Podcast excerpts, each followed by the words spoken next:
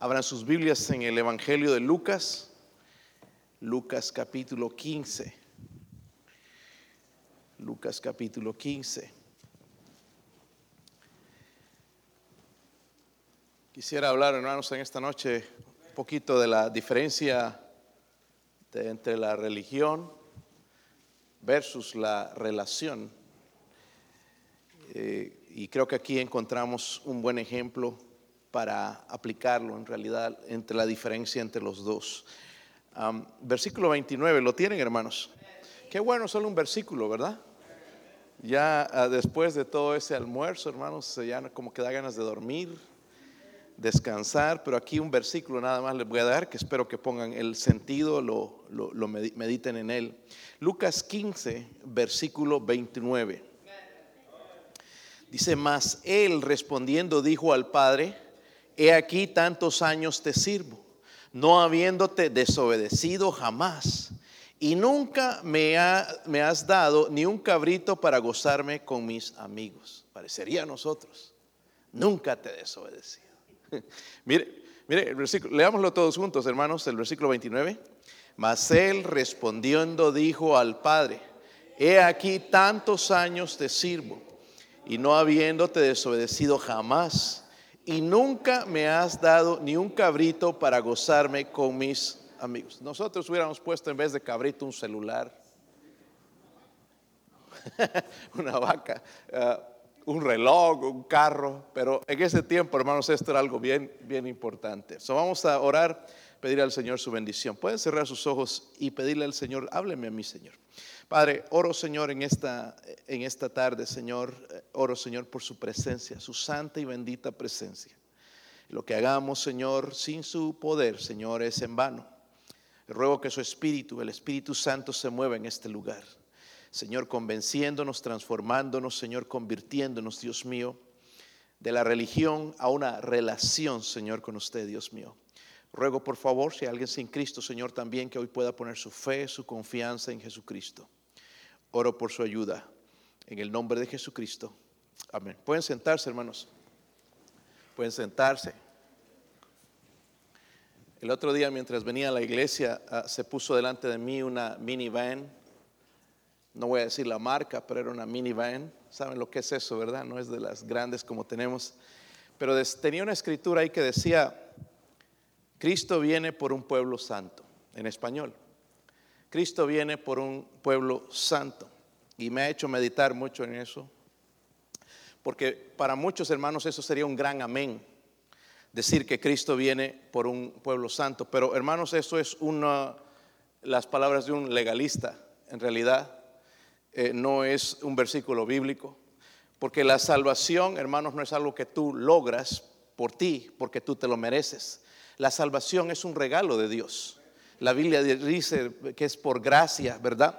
Es más, hermanos, en Hebreos 10:10, si pueden ir rápidamente, si son rápidos con su Biblia, dice lo siguiente, porque ustedes van a escuchar un grupo de cristianos eh, hablando de esta manera, que tú eh, necesitas santidad para ir al cielo.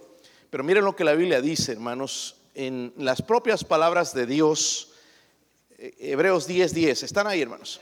Dice, en esa voluntad somos, ¿qué?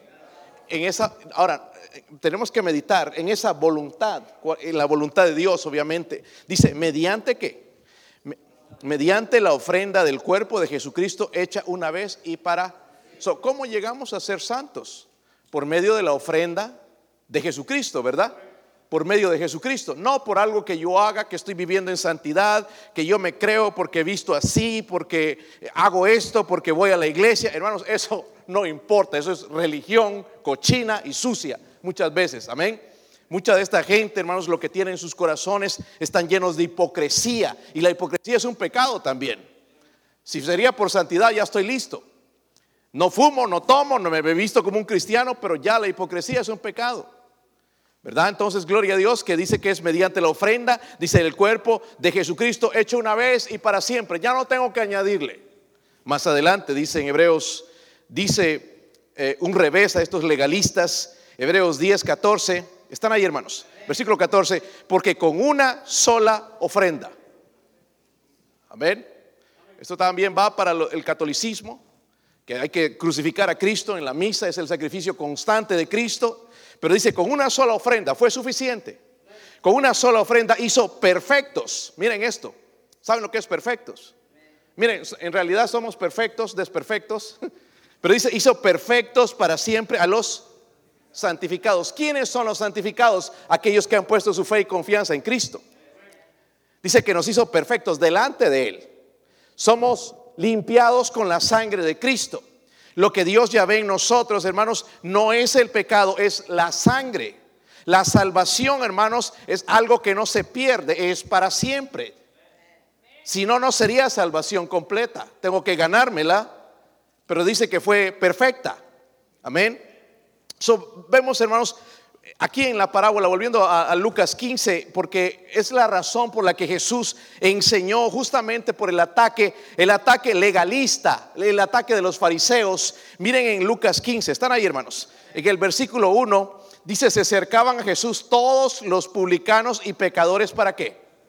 Qué lindo, hermanos, eh, que, que los pecadores vengan a nuestra iglesia. Nosotros somos pecadores también, algunos ya perdonados, salvados pero qué lindo que vengan y escuchen, es lo que hacían con el Señor. Los legalistas los corrían. Pero el Señor, eh, les enseñaba y se acercaban, dice, para oírle. Miren el versículo 2.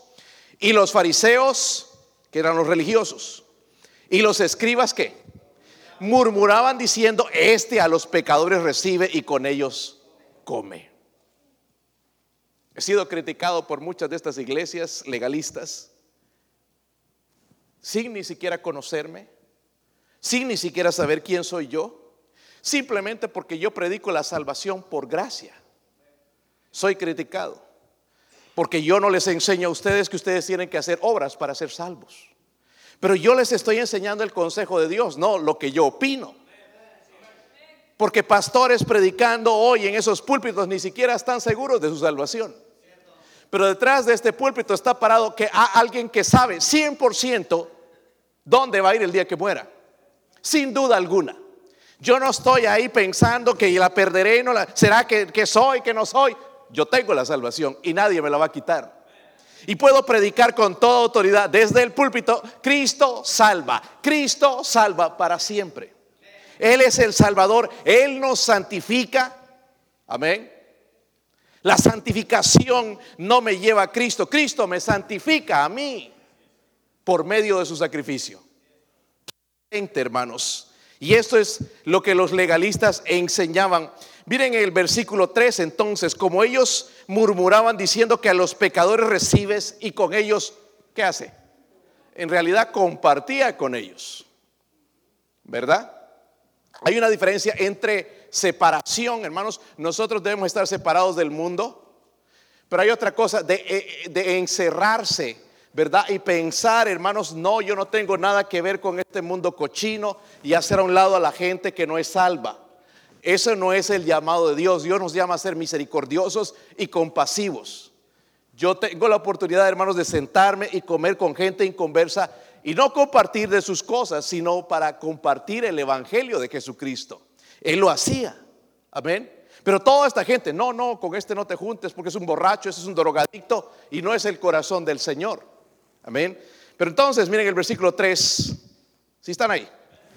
Como ya vio todo esto que estos estaban murmurando, dice, entonces, Él les refirió que esta parábola. Y, vamos a saltar a la parábola entonces del hijo pródigo. Porque, hermanos, me, temo que nosotros a veces tenemos debajo de nuestra piel un poquito de legalismo. Un poquito de legalismo. Muchas de las iglesias a veces de, de, nosotros mismos se han puesto, hermanos, a enseñar cosas que no están en la Biblia.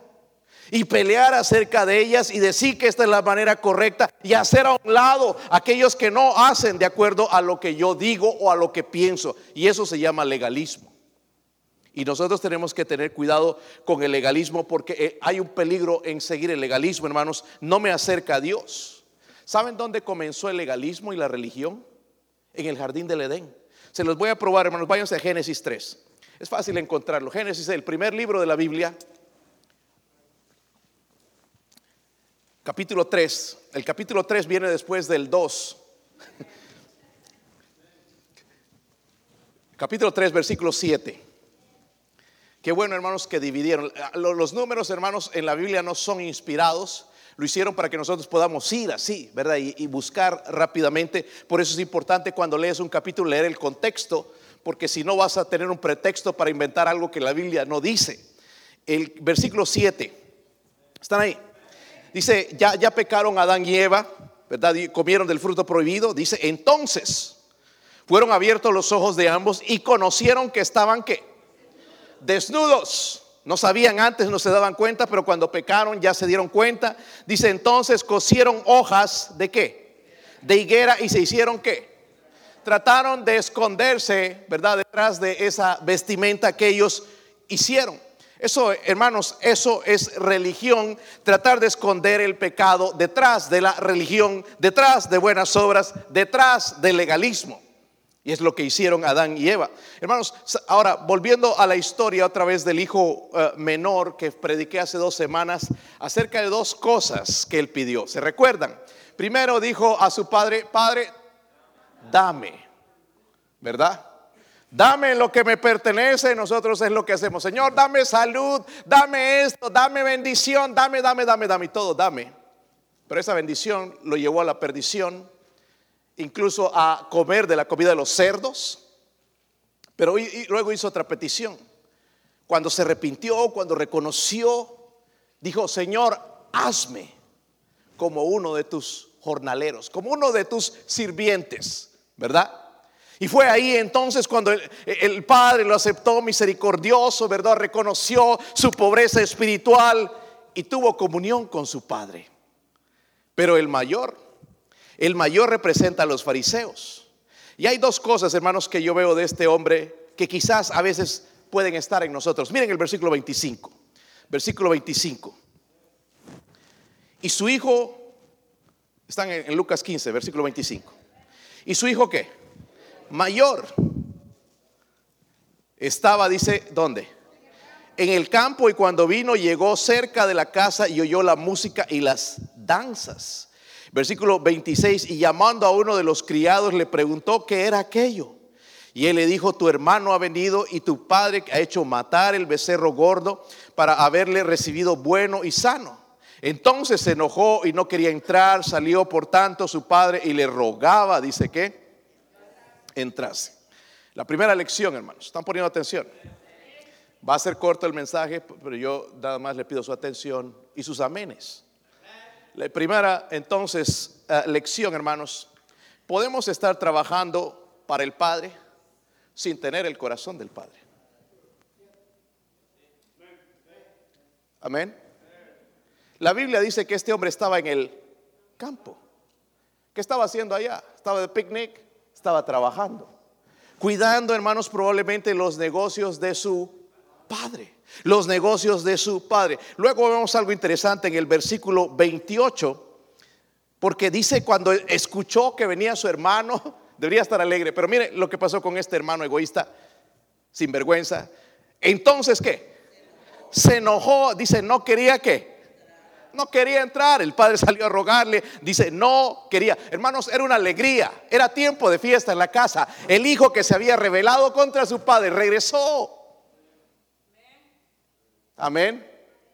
Es por eso, hermanos, cada vez que alguien se reconcilia con Dios deberíamos alegrarnos. No poner cara y juzgarlo, ya era hora. Muchos de nosotros estamos alejados de Dios y no nos damos cuenta. Bien lejos de Dios, bien lejos de la voluntad de Dios, bien lejos de la bendición de Dios. Ese hijo descarriado regresó, había regresado arrepentido a la casa. Y mira el versículo 32. Dice, mas era, dice, necesario que hacer fiesta. ¿Y qué? Hermanos, cuando hay almas salvas debemos regocijarnos. Cuando un hermano se arrepiente, si la regó, si llegó a comer la comida de los cerdos, se llegó a, meter en lo sucio del mundo, pero salió, reconoció que en la casa de su padre hay abundancia de pan, está arrepentido, deberíamos regocijarnos. Y nosotros nos enojamos. ¿Verdad? Dios nos da tantas oportunidades, hermanos, porque Él es misericordioso, no porque lo merecemos. Y ninguno aquí merecemos en realidad nada. Pero en ese mismo versículo dice era necesario hacer fiesta y regocijarnos porque este tu hermano era muerto y revivido, se había perdido y es que había regresado Dios. Era como si estaba muerto, ¿verdad? Es como, por ejemplo, hermanos, mucha gente en estos días, dicen hermanos que desde que entró el COVID y como no había trabajo, la gente, miren, hay, un dicho del mundo que dice que la ociosidad es taller de Satanás. Nosotros fuimos creados por Dios, hermanos, para trabajar. Tenemos que estar activos. Una vez que estamos ahí ociosos, hermanos, con el control remoto en casa y echados en la cama y, y ya no sabemos en qué posición tirarnos, ¿verdad? Porque estamos cansados de tanta televisión. Es ociosidad. Y ahí vienen malos pensamientos. Y viene una mala película, de repente algo que sé que yo no debo ver, entonces, ¿por qué no? Voy a ver una partecita. Y ya me acabo mirando todo, ya ensucié mi mente. Ya es más fácil entonces otra vez en la próxima película ver otra y así me adicto y así, hermanos, lo mismo con la droga. Dicen que, el crecimiento de drogas ha, crecido. ¿Cuánta gente, hermanos, con drogas? En el trabajo, hermanos, encuentro algunos dicen que se eh, fuman marihuana antes de entrar a trabajar para aguantar en el día. Drogadicción. ¿Verdad? El, aumento, hermanos, de todo esto en nuestros días, por la gente, hermanos, que, que anda ociosa, no tienen nada que hacer. So Dios nos dio entonces manos para... Hay que buscar algo que hacer. ¿Sí o no? De perdido, léete el periódico en vez si no tienes nada que hacer. Algo, hermanos, ¿verdad? Muerto espiritualmente, dice, se había perdido y era hallado. A pesar, hermanos, de este hijo estar cuidando los negocios del padre, no tenía el corazón de su padre. Miren el versículo 20, en la parte donde dice, Está en el versículo 20. Dice, levantándose vino a su padre y cuando aún estaba lejos, mire lo que hizo el padre. Lo regañó. Mire, lo vio de lejos. Es, es decir, ese padre estaba esperando a su hijo. Yo estoy orando, hermanos, por algunos de sus hijos que ya no están acá. Después estoy orando por otros hijos que están acá, pero no están acá. Está su cuerpo, pero su corazón está lejos. Este padre, hermanos, con, en todo su amor y misericordia, dice, dice, aún estaba lejos, lo vio su padre y fue movido a qué? Y corrió y se echó sobre su cuello y qué? En nuestros días, si nosotros hubiera sucedido algo con alguien así, te lo dije, mira dónde llegaste tan profundo, te eh, gastaste todo mi dinero, mira, ahora eso te pasa por sinvergüenza. Pero este padre no hizo eso. Este padre lo perdonó sin que le pidiera perdón. Aunque él había preparado un mensaje que le iba a decir a su padre. Pero ni llegó ni decirlo. Su padre estaba lleno de misericordia. Miren Juan 5, versículo 42, lo que Jesús le dijo a los fariseos. Jesús les, les dio bien duro a, estos, a estas personas. Juan 5, 42. ¿Están ahí? Dice, mas yo os que. Saben, Dios nos conoce. Pero miren, esto es algo que nosotros no podemos saber al 100% en una persona, pero Dios sí lo sabe. Que no tenéis que amor de Dios en vosotros. Y el contexto, hermanos, nos habla pues de aquella sanidad que hizo aquel hombre que estaba paralítico al lado del, estanque de Bethesda. Y los, los fariseos, en vez de alegrarse, ahora este hombre puede caminar. Miren, gloria a Dios. Lo criticaron. Es día de reposo. ¿Qué haces con tu cama? Porque el Señor le dijo, vete. Lleva, toma tu lecho y vete. Y el otro con su lecho. Y, lo criticaron y, y lo atacaron. Y el Señor les va a decir entonces, lo que pasa con ustedes es que no conocen el amor de Dios. Tenían religión, pero una relación con Dios. Ah, se dice que servían al Padre, pero no tenían el corazón del Padre. Y quizás nosotros nos hallamos en el mismo sentido, hermanos, o en la misma posición de, de no servir al estar en un ministerio, pero no tener el corazón del Padre. La pregunta es, ¿Cuándo fue la última vez que tú dijiste, gloria a Dios por la salvación de un alma. Porque deberíamos alegrarnos. Debíamos alegrarnos si en realidad el amor de Dios existe en nosotros, deberíamos alegrarnos. ¿Sí o no? Deberíamos alegrarnos. Pero ¿sabe por qué no, hermanos? Porque no tenemos el corazón de nuestro Padre. Podemos estar involucrados en la escuela dominical, podemos estar de diáconos, de mujeres, podemos estar sirviendo en la limpieza, en, la guardería, en cualquier otro lugar, hermanos, pero no tener el corazón del Padre. Eso no me dice absolutamente nada. Porque los fariseos eran legalistas, eran religiosos, pero Dios sabía que su corazón estaba lejos. Dice, vosotros me honras de, de labios, pero tu vuestro corazón está lejos. Miren en Juan 6:26 lo que el Señor le dijo a sus algunos de sus discípulos. Juan 6:26. ¿Están ahí, hermanos? Respondió Jesús y les dijo a esos sus discípulos, de cierto, de cierto os digo que me buscáis no porque me habéis visto las señales, sino porque comisteis el pan y os saciasteis. Miren, el Señor sabía esto. Hermanos, escúchenme bien. El Señor sabe por qué estamos sentados hoy aquí. Si vinimos a recibir el favor de Dios para que me vaya bien durante la semana, o por lo que Dios ha hecho en mi vida y lo que va a hacer en la vida de otros. Él sabe muy bien. No le podemos engañar, hermanos, podemos estar metidos en todos los ministerios en la iglesia, de servir de cabeza, estar temprano en la iglesia en la mañana, pero de nada más tener una religión, pero no el amor del Padre en nuestro corazón. Y que Dios nos libre de eso, de ser legalistas, ser legalistas. Número dos, otra lección en este hijo, hermanos, miren el versículo 29. Primero podemos estar trabajando para el Padre sin tener el corazón del Padre, pero miren el versículo 29. Si lo tienen, hermanos. Dice ahí, mas él respondiendo dijo al Padre, he aquí tantos años te sirvo, papá no habiéndote desobedecido jamás. Imagínate que uno de mis hijos me diga eso. dice, nunca, dice, nunca me has dado ni un cabrito, ni un celular, ni un iPad para gozarme con mis amigos. Pero cuando vino ese tu hijo que ha consumido tus bienes con rameras, has hecho matar que el, el becerro gordo. Entonces le dijo, hijo, tú siempre estás conmigo y todas mis cosas son tuyas. Mas es necesario hacer fiesta y regocijarnos, porque este tu hermano era muerto y ha revivido y se había perdido y es hallado. La segunda lección.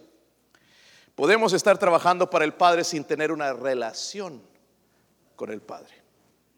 Qué interesante. Amén.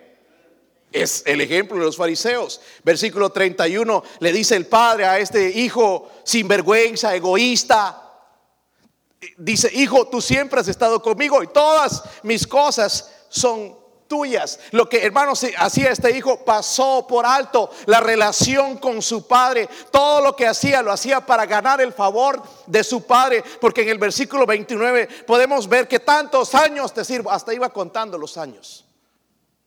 Cuando hacemos las cosas por amor ni siquiera contamos el tiempo. Pero algunos mencionamos, ah, yo hago esto en la iglesia, yo hago el otro y no lo toman en cuenta. ¿Sabe qué es parte del legalismo? Religión. ¿Y qué sucia es la religión, hermanos? Qué cochina es la religión muchas veces está llevando al infierno a la gente, creyendo que, haciéndoles pensar que merecemos la, bendición de Dios, hermanos, y lo único que merecemos por nuestros pecados es el infierno. Pero qué diferente es el corazón de Dios. Es increíble, hermanos, pero el Señor puede tener una relación personal con alguien que ha caído en lo más cochino en su vida. Nosotros, hermanos, si escuchamos algo así, que alguien se emborrachó, se drogó, se, metió en, sexo ilícito y todo, ¡uh! Lo hundimos. ¿Qué? Y si es pecado, hermanos, no me malentiendan. Pero el Señor tuvo mucha misericordia con aquellos que se arrepintieron. Porque hay gente que de perdido le gusta y viven así. Pero hay gente que sí se arrepiente. Hermanos, hay gente que se ha humillado a comer la comida de los cerdos, pero nunca, ¿verdad? Nunca, nunca se, justifican a, sí mismos. Pero la persona, mire, el Señor, lo que quiero decir, hermanos, el Señor tiene mejor relación con aquel que se ha hundido en el pecado, ¿verdad? Y, y se ha arrepentido, que con aquel que se cree religioso y que siempre ha estado en la iglesia y que viste como cristiano y que da su diezmo, pero que no tiene el amor de Dios en su vida y que no tiene una relación con Dios en su vida. Hermanos, ese padre amaba a los dos hijos. Versículo 28 dice, salió por tanto su padre y le, ¿qué le? ¿Le qué? ¿Le qué? Dice mi esposa que a mí me gusta que me rueguen. Pero este su padre le rogaba que entrase. Ven hijo, vamos a celebrar que tu hermano está aquí, ven, la fiesta no solamente es para él, es para ti también. Yo los amo a los dos. Pero él no quiso entrar. No quiso entrar. Hermanos, ese hijo mayor nunca entró en la comunión con su padre. Y quizás, hermanos, esta es la misma historia de muchos de nosotros. Hacemos todo lo que hacemos, ¿verdad? Por, por costumbre, ya tenemos el lenguaje cristiano, sabemos cómo se comporta un cristiano en la iglesia, pero nuestra relación con Dios es mediocre. Ya nos dormimos en la oración, ya no tenemos hambre por la palabra de Dios, ya, ya no nos habla el Señor, ya no hay fuego en el servicio a Dios. Algo está pasando. Nuestra relación con Dios puede estar rota. Pero lo seguimos haciendo, ¿verdad? Seguimos sirviendo, echándole ganas y seguimos ahí fieles. Y la gente puede decir, ah, mire qué fiel el hermano. Pero déjame preguntarte, ¿tienes una relación con el Padre de verdad? ¿O estás haciendo nada más lo que haces ya por costumbre? Saben, hermanos, algunos de nosotros bostezamos delante de Dios. Nos parece aburrido. En los entretenimientos, hermanos, ahí sí nos divertimos, gritamos, chillamos y ¡uh! partido y gol, como ayer. Pero en la iglesia nos aburrimos. Hermanos, algo está mal. ¿Cómo está tu relación? ¿Cómo, ¿Cómo, está tu lectura? ¿Leíste la Biblia esta semana? Hermanos, hoy estamos comenzando la nueva, hoy es el primer día de la semana. Hoy debí comenzar con este libro. Mi día debió comenzar de rodillas delante de Dios diciéndole, Señor, aquí estoy. Quiero hacer tu voluntad esta semana. Señor, te necesito. No, Señor, dame, dame, dame, Señor, te necesito.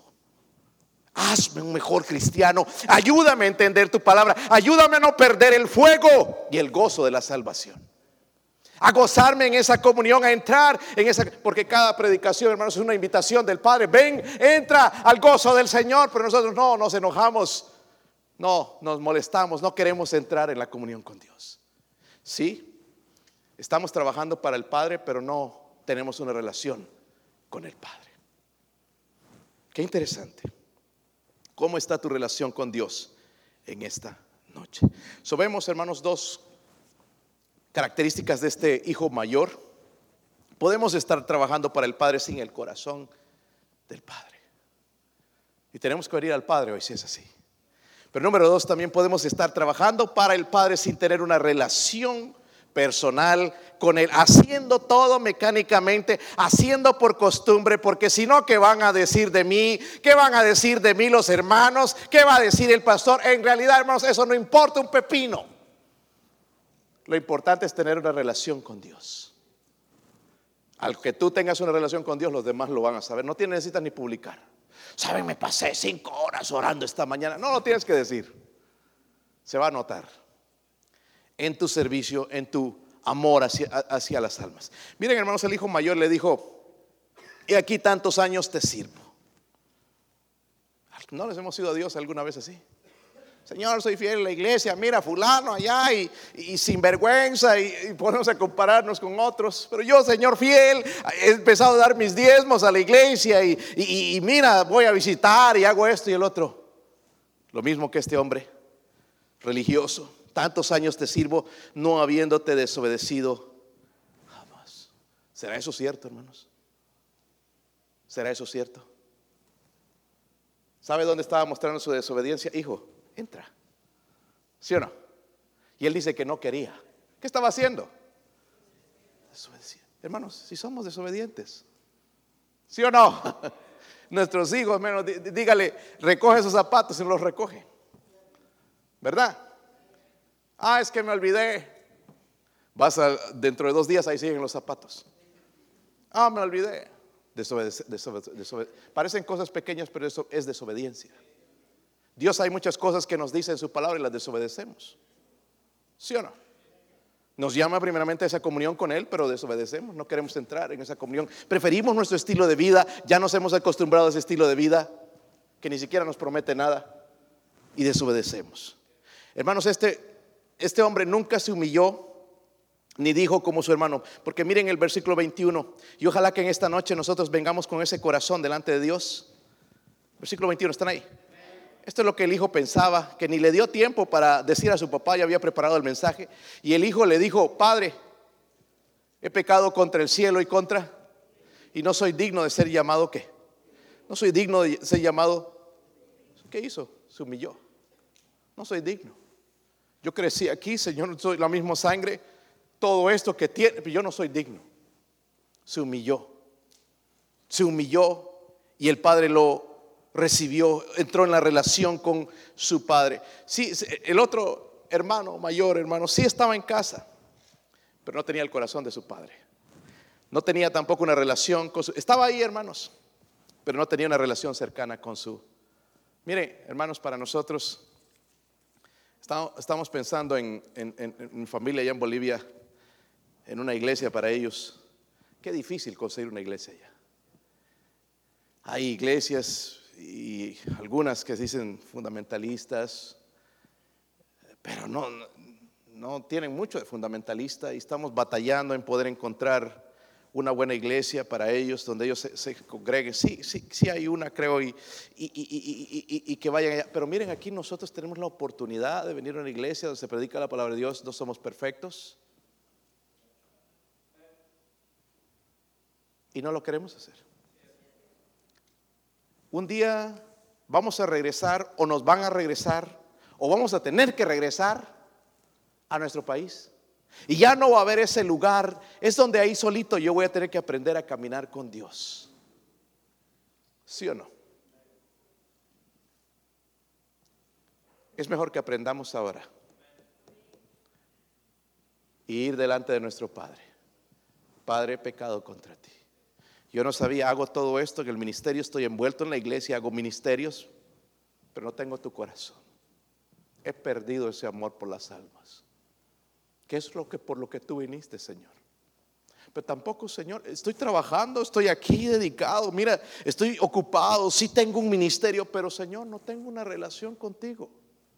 Hace tiempo que dejé de orar como debía, me aburro a leer la palabra de Dios. Algo está pasando, Señor. Perdóname he pecado contra ti. Hermanos, si vamos con esa actitud, ¿no crees que el Señor nos va a perdonar? Es un buen día, hermanos, para comenzar de nuevo. Es primer día de la... Mi esposa va a tocar algo en el piano, vamos a ponernos de pie. Vamos a orar, hermanos, vamos a ponernos de pie y vamos a orar. Si Dios le habló, venga aquí al frente.